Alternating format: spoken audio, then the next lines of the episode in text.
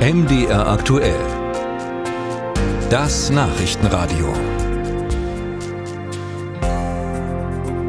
Sind Sie auch schon mittendrin im Geschenkestress? Im Feiertag, Essen, Planen, im Koordinieren Ihrer ganzen Familientreffen?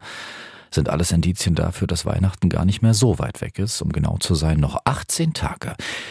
Wir wollen Sie heute Morgen erinnern an eine Weihnachtsvorbereitung der etwas anderen Art, die aber auch wichtig ist, sagen die Hausärzte. Sie empfehlen rechtzeitig vor den großen Familienfeiern die Impfung gegen Grippe und Corona.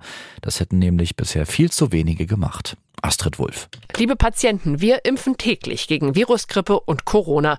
So und ähnlich ist es auf Internetseiten von Hausarztpraxen zu lesen. Doch der Verband der Hausärztinnen und Hausärzte mahnt, bisher hätten sich deutlich zu wenig Menschen, für die es die Ständige Impfkommission empfiehlt, mit dem angepassten Corona-Impfstoff impfen lassen. Ähnlich sehe es bei der Grippe aus. Empfohlen werden die Impfungen allen voran für Menschen ab 60 sowie chronisch Kranke. Auch Ulf Zitterbart, Chef des Hausärzteverbands in Thüringen, teilt teilt diese Sicht. Neu sei das aber nicht. Insbesondere bei der Grippe haben wir jahrelange Erfahrung, was die Impfquote betrifft.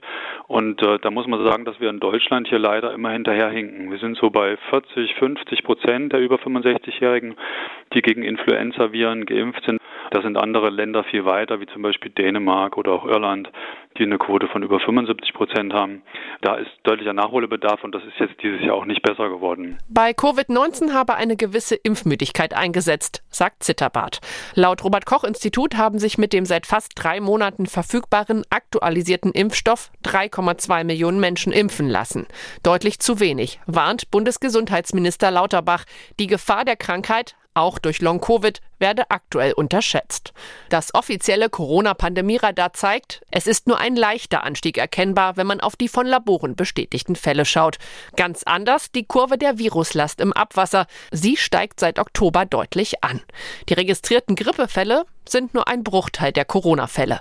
Aber, sagt Klaus Heckemann, Vorsitzender der Kassenärztlichen Vereinigung Sachsen. Die Dunkelziffer ist in beiden Fällen ja erheblich, weil eben erst nach einem entsprechenden Labortest die Diagnose bestätigt ist und der wird wirklich nur in seltenen Fällen gemacht, nur dann, wenn man jetzt mal wirklich einen Patienten hat, wo man sagt, da ist die Schwere der Erkrankung jetzt größer über dem, was man erwartet, dass man dann sagt, jetzt möchte ich eigentlich schon wissen, was er wirklich hat.